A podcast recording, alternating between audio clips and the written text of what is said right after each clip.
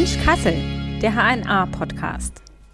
Willkommen zu einer neuen Folge von Mensch Kassel. Ich bin Lara Thiele und heute ist eine Person zu Gast, die gar nicht mehr in Kassel wohnt, aber von hier kommt und auch recht bekannt ist als Schriftsteller und vor allem auch als Moderator der NDR Talkshow zusammen mit Barbara Schöneberger. Hubertus Meyer-Burkhardt, hallo. Guten Tag. Hallo Lara, ich freue mich, dass ich zu Gast hier bin. Ja, und wir freuen uns auch. Da freuen wir uns beide. Ja, wir freuen uns zusammen. Guck mal, damit können wir doch eigentlich schon wieder aufhören. Wir zwei freunde Menschen, was kann... Ja, also ein bisschen reden würde ich eigentlich schon ganz gerne noch. Du kannst mir jede Frage stellen. Sehr gut, okay. Jetzt sind wir hier in Kassel und du kommst aus Kassel und dann geht es auch ein bisschen um Kassel. Gerne. Und ich habe einen Text gelesen von einem Kollegen, da warst du zu Gast in Eschwege in Ja. der Schule.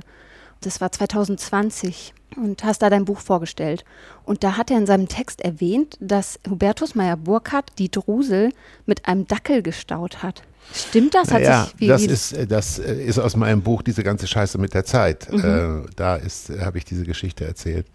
Und äh, das ist tatsächlich so. Ich habe ähm, dieses Buch geschrieben, weil ich ein Buch über Zeit schreiben wollte. Also über Zeit nicht physikalisch, sondern über Lebenszeit. Und das hat mich als Kind schon sehr beeindruckt, weil ich in der Nähe der Christuskirche aufgewachsen bin. Und da gab es halt den Turm und das, äh, die Glocken, die einen immer an die Zeit erinnert haben. Und vor allen Dingen, ich konnte immer sehen, ich komme gleich zum Dackel, eine Sekunde, aber da konnte man immer sehen, wenn jemand geheiratet hat, wenn jemand beerdigt wurde, wenn jemand getauft wurde. So. Und das Ja. lässt ja, äh, das hat ja eine Konsequenz für eine Kinderseele, wenn er immer sieht, geboren, gestorben und verheiratet. Zur Scheidung kommt ja keiner in die, die Kirche. wichtigsten Die Punkte des wichtigsten- Lebens. Genau. Ja. Äh, und insofern bin ich mit meinem Freund Hajo damals an die nahe Drusel gegangen und wir hatten die Idee, wir stauen jetzt die Drusel so auf, dass das Wasser niemals drüber laufen wird. Das ist natürlich eine Illusion, weil wir dachten, wenn wir das Wasser stauen können, also Lara, da war ich ungefähr acht Jahre, ja. Ja. Wenn man das Wasser stauen kann, so dachte ich mir, dann kann man auch die Zeit stauen, die Zeit anhalten. Und irgendwann fanden wir dann einen Dackel, der kurz vor der Verwesung war, was uns aber nicht gestört hat. Dann haben wir ihn mit Schaufeln, und so, Also ein totes Tier. ja, wenn er kurz vor der Verwesung ist, Ja, okay. dann bellt er nicht mehr. Ja. Ja. Und haben den toten Dackel in den Staudamm integriert. Was für den toten Dackel, also das hat er ja nicht mehr gemerkt. Ja. Er hat also nach seinem Tod noch was Sinnvolles getan. Aber es war tatsächlich so, dass äh, irgendwie dieser, das ist etwas makaber, dieser Tierkörper dazu beigetragen hat, dass der, das Wasser immer höher und höher wurde. Ja, also wir haben dann plötzlich Angst gehabt vor der Höhe des Wassers. Wir haben richtig, also das ökologische Gleichgewicht in Nordhessen für eine kurze Weile aus der Balance gebracht. Ja, ich wohne auch da in der Nähe der Christuskirche. Und, aber dein, ich und dein Keller ist immer noch unterflutet. Nee, Nein, aber wahrscheinlich sehe ich jetzt keine Anzeichen mehr von Nein. dieser schönen es ist Geschichte. lange her. Es ist lange her. Gibt es irgendeinen Lieblingsort hier in Kassel für dich, wo du gerne bist? Ja, verschiedene Lieblingsorte. Also ich bin gerne am Asch, dem Waldsee oben. Da gab es die ersten äh, Wandertage hin, da gab es die ersten Knutschereien mit den ersten Freundinnen und äh, später bin ich da gern spazieren gegangen mit meinem Sohn, als er noch klein war. Also den Asch mag ich besonders gern, weil Waldseen es auch nicht so häufig gibt. Dann, äh, wenn ich das sagen darf, bin ich hier wahnsinnig gerne im Hotel Renthof. Äh, wenn ich hier absteige, dann wohne ich da wahnsinnig gerne. Und dann habe ich so zwei, drei äh, italienische Kneipen, wo ich immer wieder hingehe, Gambero Rosso oder Il Teatro. Und jetzt schon lange nicht mehr im Rammelsberg. Das ist keine Italiener, aber ich bin so ein Kneipengänger und komme natürlich auch zur Documenta jedes Mal und sehr gerne. Und ich gehe unglaublich gerne in die Museen oben, die holländische Malerei und, und, und. Also ich bin sehr, sehr gerne hier groß geworden und komme auch immer wieder sehr, sehr gerne hier zurück. Schön. Ja, Stichwort Documenta steht ja auch wieder bevor. Ich Wirst du habe dann Hotel, da sein? ich hab Hotelzimmer schon äh, gebucht. Ja. Äh, vier Tage, drei oder vier Tage. Und äh, Freunde aus der Schweiz kommen auch. Für die habe ich auch schon gebucht. Und das wird natürlich eine spannende Dokumenta, weil eine indonesische Künstlergruppe richtet es aus. Irgendwann las ich in der Süddeutschen Zeitung, dass sie sich antisemitisch geäußert haben. Ich hoffe, das haben sie zurückgenommen. Ich weiß nicht, ob das noch ähm, auch noch aktuell ist, aber ähm, da habe ich gedacht, hoffentlich nimmt die Dokumenta keinen Image-Schaden, weil es ist ja ohnehin ein schwieriges Umfeld, in dem sie jetzt stattfindet. Denn so viele Gäste aus dem Ausland werden nicht kommen, weil sie Flugzeuge nicht besteigen. Und ich weiß ja, dass die Documenta eben auch sehr von Eintrittsgeldern lebt. Also Ja. ich wünsche der Documenta viel Ja, war lange in der Schwebe, auch wegen Corona, findet sie Natürlich. statt oder nicht? Nein, und, und sie lebt ja auch davon, dass es ein Treffpunkt ist von Menschen aus aller Welt. Ich weiß noch, als ich äh, Schüler war, habe ich das immer genossen, wenn man dann auf dem Friedrichsplatz sah man dann Menschen aus Amerika und Asien und Afrika und dachte, ach, wenn die doch alle hier blieben. Ja, Dann- ging mir auch immer so. Ach, das fand ich immer toll.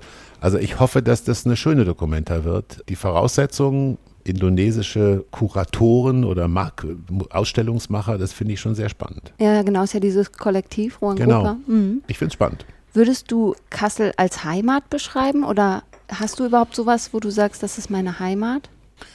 Also der Marcel Reich-Ranitzky hat mal den schönen Satz gesagt, befragt, was ist für ihn Heimat, hat er gesagt, die deutsche Sprache. Und das würde ich für mich auch sagen. Also ich liebe Literatur, ich liebe die deutsche Sprache, ich lese sehr gern. Da, wo Deutsch, sei es mit österreichischem Akzent oder mit Schweizer Akzent oder Norddeutsch, ist es eigentlich wohl, ich bin, ich bin nicht das, was man einen Schollenmensch nennt, der sagt, ich komme jetzt aus Berlin oder aus Hamburg oder aus München oder aus Kassel und ich möchte da bleiben und auch um Gottes Willen nicht weggehen. Das- Dabei sagt man das ja eigentlich von den Nordhessen, dass sie an ihrer Scholle kleben. So ein kleines ich habe das nie. Äh, Also Nee. ich habe schon so mit 15, 16 Fernweh gehabt. Also so wie Liebeskummer, ja. Hatte ich ein Fernweh und ich wollte immer in die Welt hinaus. Nicht, weil ich Kassel nicht schön fand, aber ich glaube, es ist von Wilhelm Busch der Satz, hier bin ich sowieso und schön ist es auch anderswo. Also ich kann, du kannst mich fast überall hinsetzen, ich fühle mich sofort wieder heimisch. Ich habe auch mit 16, 17 war ich schon in Amerika oder in England und alle haben gesagt, ah, so doch mutig. Und ich habe gesagt, für mich ehrlich gestanden nicht, weil ich wollte immer in die Welt. Das hat sich nicht geändert. Also ist Heimat nicht mit einem Ort verbunden, Nein. sondern eher mit der, mit der sprachlichen Ebene. Mit der Sprache, ja, mit der Literatur. Literatur. Also ich bin eine, eine, also so wie es fleischfressende Pflanzen gibt, gibt es buchfressende Menschen. Also ich bin, ähm, ich habe auch nie eine Scheu gehabt vor Klassikern oder so. Ich hab, lese wahnsinnig gerne Fontane oder Schiller oder äh, Büchner, Georg Büchner, den großen hessischen Dichter oder auch viel zeitgenössische Literatur. Ich bin ein Kind der deutschen Literatur. Das würde ich sagen. Also es klingt ein bisschen pathetisch, aber also wenn ich jetzt diese, wir sitzen ja hier in einem Sitzungssaal und ich gucke auf diesen schönen Habichtswald, dann habe ich da Erinnerungen ohne Ende. Ich habe die ersten zwei- 19 Jahre meines Lebens hier verbracht. Und ich habe gerade mit Stefan Hundstein, den bedeutenden Schauspieler, der in Bochum spielt, darüber gesprochen, vor zwei Wochen, als wir uns in Bochum getroffen haben, äh, haben wir über unsere gemeinsame Kindheit und Jugend hier uns ausgetauscht. Ja. Erinnerungen habe ich ohne Ende, aber es verbindet sich kein Heimatgefühl damit. Okay. Auch kein kritisches Gefühl zu Kassel, um das jetzt deutlich zu machen. Es ist nicht irgendwie, dass ich jetzt in der Metropole wohne und so auf die Mittelstadt runtergucke. Ich glaube, wenn ich in Hamburg groß geworden wäre, hätte ich da auch weggewollt. Und in Kassel ist, hat sich ja seitdem auch wahnsinnig viel getan. Es hat sich Stimmt. viel verändert. Findest du das gut? Würdest du sagen, Kassel hat sich zum Positiven verändert? Also ich finde, ich habe ja Bertram Hilgen sehr unterstützt und ich gehe heute Abend mit ihm Abendessen. Hm. Ich bin, bin äh, immer noch mit ihm befreundet. Also gerade wenn ich den Fulda-Wanderweg angucke, den er mit großen, großen, äh, gegen große Widerstände durchgesetzt hat, dann weiß ich, dass es enorm viel Industrieansiedlung gibt oder es gibt Firmen, die mittlerweile eine große Bedeutung haben, weit über die Grenzen Deutschlands hinaus. Die Gastronomie hat sich enorm entwickelt. Die, die Museenlandschaft ist atemberaubend äh, vielfältig. Also ich darf es ja dir, Lara, als junge Frau gar nicht sagen. Ich bin hier weg seit 1977. Da warst du, da waren deine Eltern noch nicht mal geboren Doch, wahrscheinlich. doch, doch, doch, doch. Aber Meine knapp. Eltern, äh, Aber meine Mama war schon 40, als ich geboren wurde. Also habe ich etwas ältere Eltern. Ja, aber das ist eben, es wäre ja auch merkwürdig, wenn in so vielen Jahrzehnten sich nichts verändert hätte. Aber es hat sich in Kassel, finde ich, überwiegend die Dinge zum Guten verbessert. Dein Podcast heißt ja äh, Maya Burkhardts Frauengeschichten Genau. und auch dein Buch, dein neues, heißt Zehn Frauen. Genau, gibt es in Kassel eine Frau, die dich beeindruckt oder eine, die du irgendwie hier mit Kassel verbindest vielleicht? Äh, du weißt, wem ich das Buch gewidmet habe? Ja. Ähm, Steht auf Seite 1. ja. Hilf mir auf die Sprünge, jetzt fällt es mir gerade nicht ein. Barbara Rudnick. Ja, ich habe genau. Barbara Rudnick das Buch gewidmet, die, ähm, äh, die ich hier am Café Rosenhang, wie es damals hieß, mit äh, ungefähr 16 zum ersten Mal gesehen habe. Und dann, du hast mich vorgestellt als, ähm, als Autor und Moderator der Talkshow. Du hast eigentlich meinen wirklichen Beruf, der 90 Prozent meiner Zeit ausmacht, gar nicht erwähnt. Ich bin Fernsehproduzent ja, das stimmt. und Mhm. habe an die 34 Fernsehspiele und Filme produziert. Ähm, und ein Film war eben mit Barbara Rudnick. Und wo habe ich den produziert? In Kassel. Kassel. Hm. Und mit dabei war Otto Sander und Christian Redl, beides Schauspieler, die ebenfalls in Kassel groß geworden sind. Ich habe es das Buch Barbara Rudnick gewidmet, weil sie eben so tragisch an Krebs verstorben ist und ich sie in München dann immer wieder getroffen habe und äh, ich sie für einen wunderbaren als wunderbaren Menschen erlebt habe und äh, sie war eine großartige Schauspielerin. Und deswegen verbinde ich zunächst einmal mit Kassel, wenn du mich fragst, welche Frau, mit Kassel, naja, Barbara Rudnick. Ja. Produzent, das bist du die meiste Zeit irgendwie, aber damit trittst du nicht so in die Öffentlichkeit. Das ist vielleicht das, der Aspekt.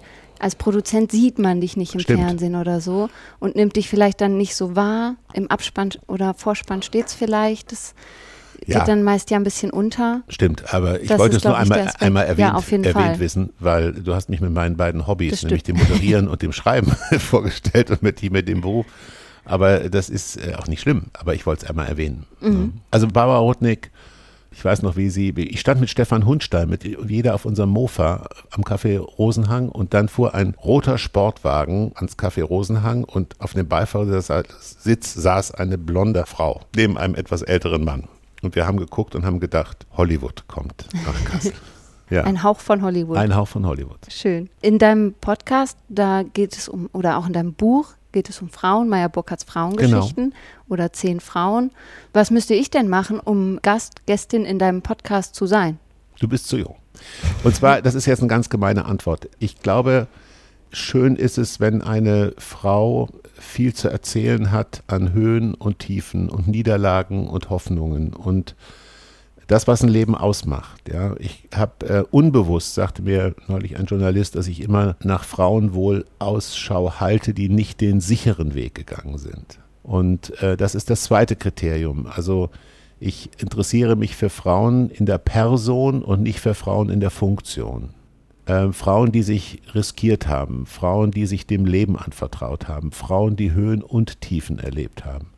Frauen, die immer wieder aufgebrochen sind, die äh, sich gegen Widerstände durchgesetzt haben, die ähm, nicht die Umstände verantwortlich machen dafür, wenn irgendetwas nicht geht, sondern erstmal sich selber fragen, was ist mein Anteil?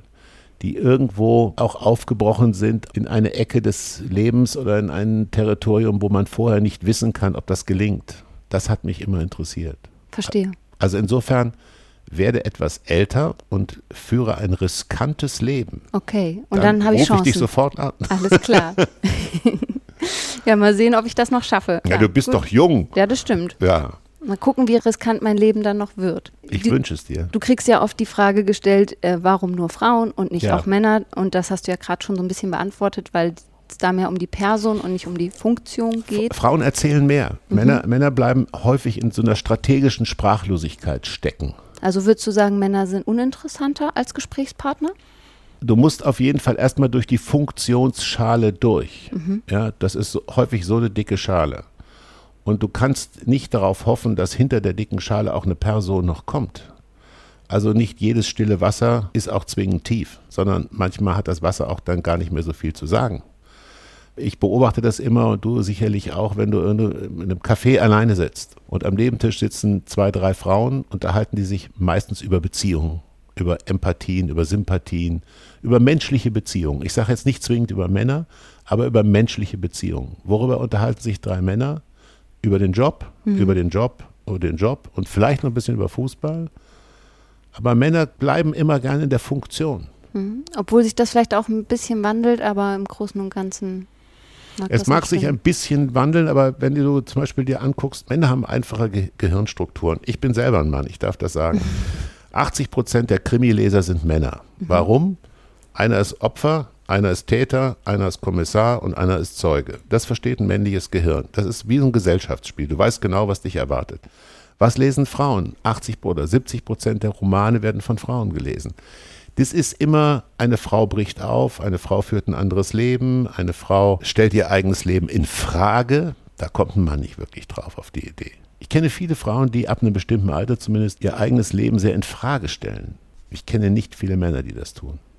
Hast du auch so eine dicke Schale und stellst du auch dein Leben nicht in Frage? Bist ja auch ein Mann. Ich bin ein Mann, aber ich darf sagen, wenn du meine Vita siehst, ich habe so viele, ich habe in, ich bin siebenmal umgezogen, also was Städte angeht. Ja, ich habe in vier großen Firmen gearbeitet und zwei eigene gegründet. Warum macht man das? Ich bin nie gefeuert worden irgendwo. Ich bin immer selbstständig gegangen. Ich habe selbstständig eine Firma gegründet. Ich bin äh, aus freien Stücken von Düsseldorf nach München, von München nach Berlin, von Berlin nach Hamburg und so weiter. Also ich bin immer wieder aufgebrochen. Und ich darf sagen, vielleicht hat das was mit dem Fernweh zu tun. Ich war nicht daran interessiert, so einen sicheren Weg zu gehen. Und deswegen habe ich auch nie, eine Frage zu beantworten, einer, an einer Funktion geklebt und sei sie auch noch so mit Renommee behaftet gewesen.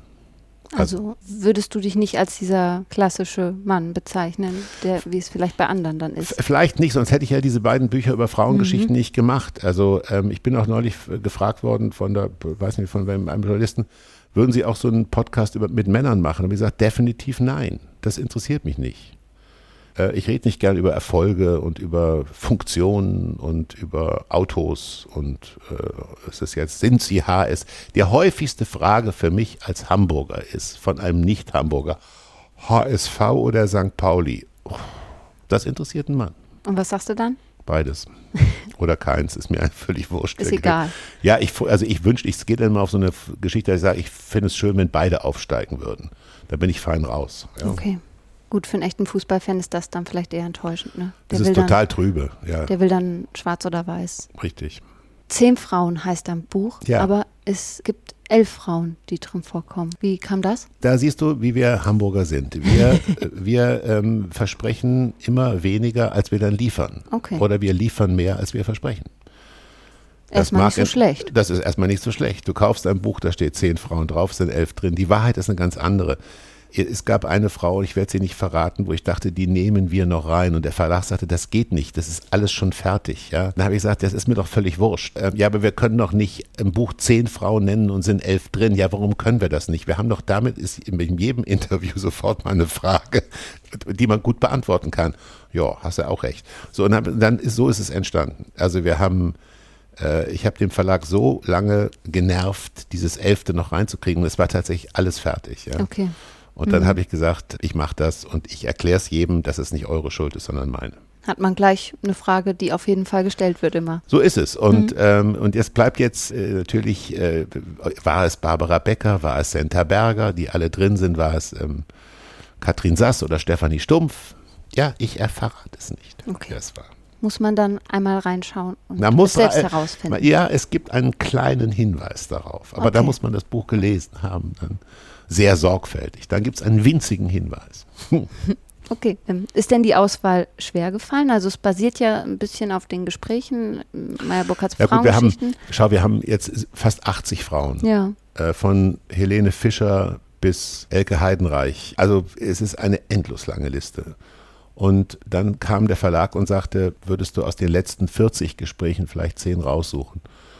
Und die sind es dann geworden, ja. Ähm, Warum gerade die? Ich habe versucht, eine Mischung zu machen. Ja, es sind Schauspiel, also es ist so, ein, so eine Mischung aus allem. Ja, es sind, es sind eine Wissenschaftlerin dabei, Christiane Wopen, die Präsidentin der Ethikkommission und ähm, die Insatile Eich, die deutsche Astronautin, ja, die kommen eher aus der Wissenschaft. Es sind Schauspielerinnen dabei, wie eben schon erwähnt, Senta Berger und äh, Nina Hoss. Es sind Journalistinnen dabei, wie Karen Mioska. Es ist eine Sexologin dabei, wie Ann-Marlene Henning. Ich habe versucht, eine Mischung zu machen, okay. mhm.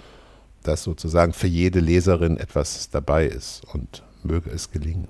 Dass es nicht nur so ein Thema abdeckt, sondern gleich mehrere naja, genau, die Facetten des Lebens, also mhm. Wissenschaft, Politik. Äh, Jetzt klingelt?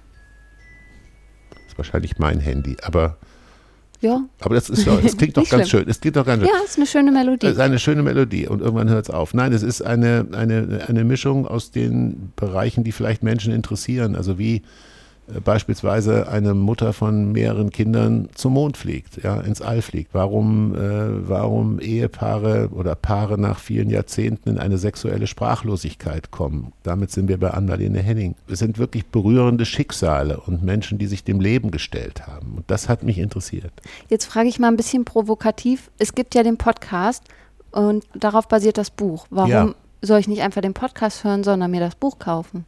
Also du fragst das als junge Frau, die gerne Podcast hört. Ja, das stimmt. Und die Podcast-User sind eher jünger. Und es gibt natürlich immer noch viele, die gerne lesen und die gerne auch die Seite nochmal zurückblättern und die nicht digital oder akustisch, ähm, so, also Die Frage kannst du natürlich heute im Grunde generell stellen bei vielen, weil viele Literatur läuft über Spotify und die Frage gilt sozusagen immer. Und ich glaube, es liegt am Geschmack der Verwenderin und des Verwenders, wie, wo er sich wohler fühlt. Und es mag immer noch Menschen geben, die gerne ein Buch kaufen und auch drin lesen. Einfach vielleicht eine Zielgruppenfrage. es ist eine sagt, Zielgruppenfrage. Ich gebe dir recht, es ist eine Zielgruppenfrage. Mhm. Aber ich gebe dir auch recht, ich ja, mache ja so an die 100 Lesungen im Jahr aus den Büchern, auch die ich vorher geschrieben habe. Und ähm, ich war gerade in Düsseldorf gelesen und in Kiel und natürlich merke ich, dass das Durchschnittsalter derer, die kommen, zumindest zu mir kommen, ja, würde ich mal sagen, ist deutlich über 50. Aber die müssen ja auch leben. Klar. Ja. Absolut. Gibt es denn irgendeine Frau, wo du sagst, die würde ich eigentlich gern noch treffen? Ja, also generell habe ich einen großen Respekt vor Jill Sander, die gerade im Spiegel ähm, so ein Interview gemacht hat, die aber bei mir immer abgesagt hat. Ich habe sie sogar privat bei einem Geburtstag mal getroffen und habe gesagt, Frau Sander, würden Sie nicht? Und dann sagt sie, ich mache das nicht.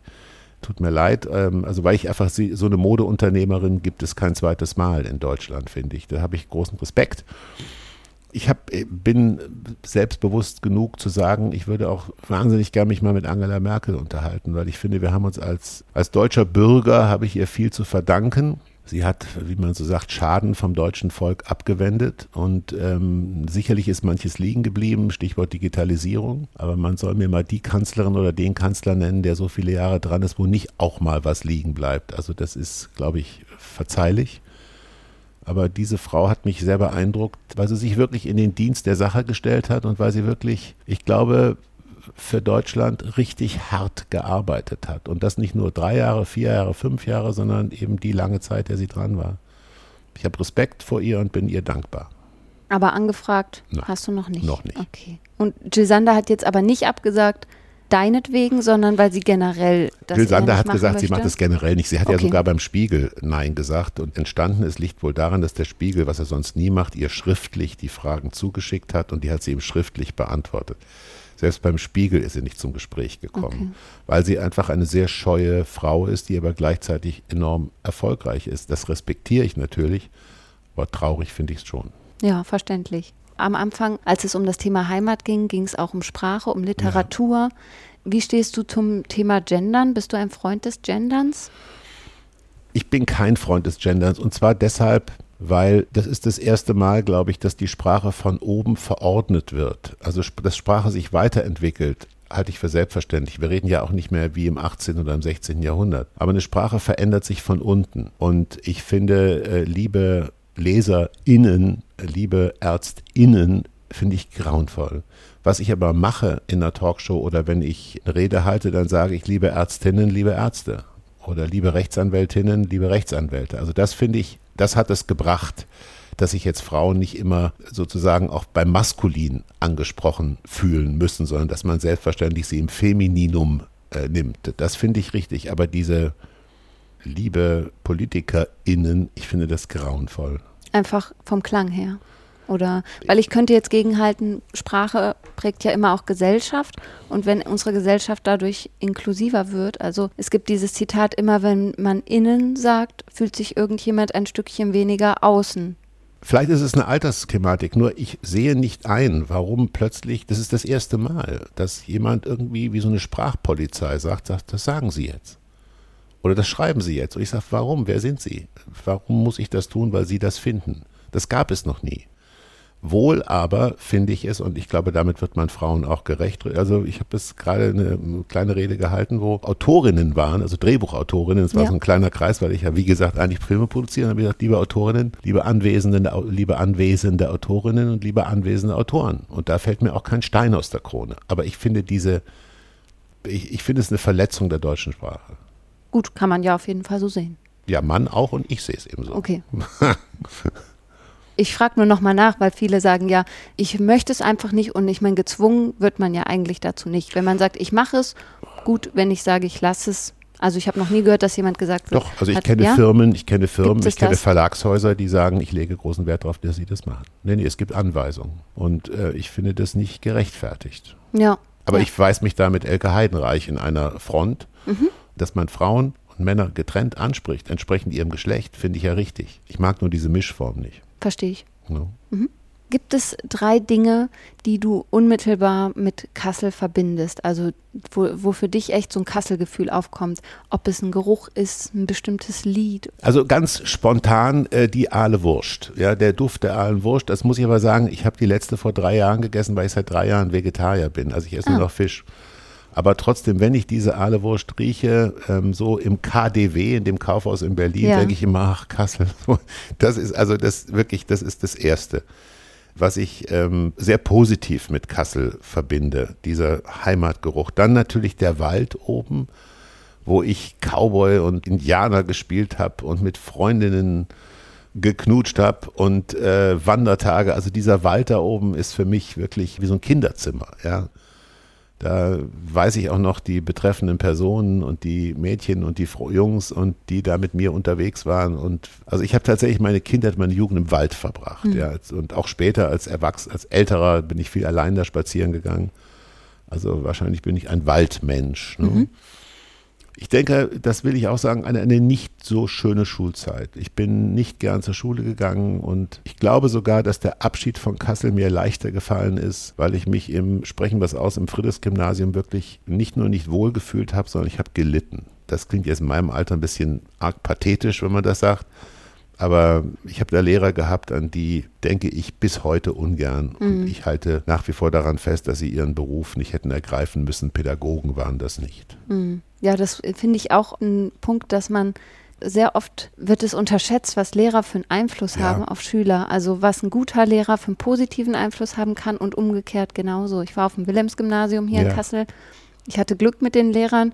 Es gab aber auch andere, die echt dann gelitten haben. Und das ist, glaube ich, echt unterschätzt, was Lehrer da ausmachen können und Ja. Lehrerinnen. Ja, und es ist so ein wunderbarer Beruf, aber es ist, er gehört zu den Berufen, die man mit Passion und Liebe machen muss und nicht, weil die Ferien ein bisschen länger sind. Und es ist ja auch, ich meine, ich kenne auch Lehrerinnen und Lehrer in Schwerpunktschulen oder in, in äh, Problemgebieten, wo bildungsferne Haushalt, was, Haushalte sind, was diese Lehrer leisten und diese Lehrerinnen leisten, da bleibt mir die Spucke weg. Da, ich, da könnte mein Respekt gar nicht größer sein. Aber ich kann bis heute nicht meine ehemaligen mehrheitlich Mitschülerinnen verstehen, die kaum der Schule entronnen, im nahen Marburg oder Göttingen eine Universität besucht haben, dort studiert haben, nämlich Lehramt, um dann vier Jahre später schon wieder in der Schule zu sein. Und ich sag's dir, liebe Kollegin, von Herzen, auch wenn ich jetzt der einen oder anderen Unrecht tue. Es waren auch Freundinnen von damals dabei, die das auch aus Bequemlichkeit gemacht haben. Und nicht aus Passion, sondern es war so ein bisschen geordnet alles und Ferien. Und das ist keine Voraussetzung für diesen Beruf. Also das heißt, du hättest es dir nicht vorstellen können. Nein, nein, nein, nein. Geht mir nämlich auch so. Ich Ich, habe oh, ich hab die, ich hab die Tage in dem Gymnasium runtergezählt wie ein Sträfling äh, die Tage bis zur Freilassung. Wirklich, der Mann immer so an der Wand so einen Ritz macht. Oha. Ich habe es gehasst. Okay. Also bist du froh, dass du jetzt hier sitzt? Ja, und ja, nicht ja. im Klassenzimmer. Ja, ja, es gibt ja ein schönes Restaurant, das Humboldt 1 äh, Mhm. in Kassel, äh, neben meinem Gymnasium. Und das Ja. hatte damals das FG angemietet. Und ich habe dort mein Mathe-Abi schreiben müssen. Und ich hatte, Lara, ich hatte die pure Existenzangst, weil ich wusste, ich hatte von Mathe keine Ahnung. Und ich wusste, ich habe eh einen schlechten Schnitt schon. Wenn ich das jetzt hier auch versäbele, dann ist meine ganze bürgerliche Karriere im Eimer ich will es höflich formulieren, mir hat dann eine sehr kameradschaftliche Geste eines neben mir sitzenden Schülers, der, er wollte es nicht, aber ich habe dann so in ein Papier rein schielen können. Und dann habe ich ein bisschen mich, das habe ich als Inspiration und Informationsquelle gut brauchen können. Ja. Und dann habe ich mich mit so einer 3 minus, wie es damals hieß, so noch durchgehauen. Aber es, und wenn ich heute in dieses Humboldt 1 essen gehe, was Ja. ich ab und zu tue, denke Ja. ich immer, Gott sei Dank, dass du hier jetzt essen kannst und nicht mehr ans Abitur Nicht mehr die denkst. Schulbank oh, drücken Ich habe es musst. gehasst. Alles klar, okay. Ja, dann sieht man dich ja vielleicht das ein oder andere Mal im Humboldt. Ja, ich habe auch vor kurzem Essen. zweimal in Kassel gelesen. Äh, in, einmal im Ballhaus oben und, und das andere Mal weiß ich gar nicht mehr. Doch hier in Niederzweren, glaube ich, in der Kirche.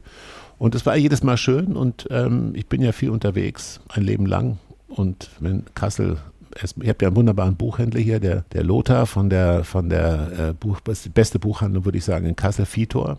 Ja, Lasst- am schneidet- Ständeplatz. Schneid das bitte nicht raus, dann freut er sich, Lothar Röse. Nein, ich glaube, es ist wirklich die beste Buchhandlung und vielleicht lese ich auch mal bei ihm. Würde mich freuen. Gut. Ja, schön, dass du heute da warst. Vielen Dank Hubertus für die Einladung. Meyer-Burkhardt. Danke, schön. Lara. Vielen Dank. Ja, und wenn euch der Podcast gefallen hat, dann abonniert uns gern und empfehlt uns auch weiter. Wir freuen uns, wenn ihr beim nächsten Mal auch wieder mit dabei seid. Und ihr Tschüss. könnt bei der Audiothek immer Meier Burkhardts Frauengeschichten. Ja, klar. Na genau. klar. Auch eine große Empfehlung. Genau. Absolut. Da gibt es äh, spannende Gespräche. Genau. Macht's gut. Tschüss. Tschüss.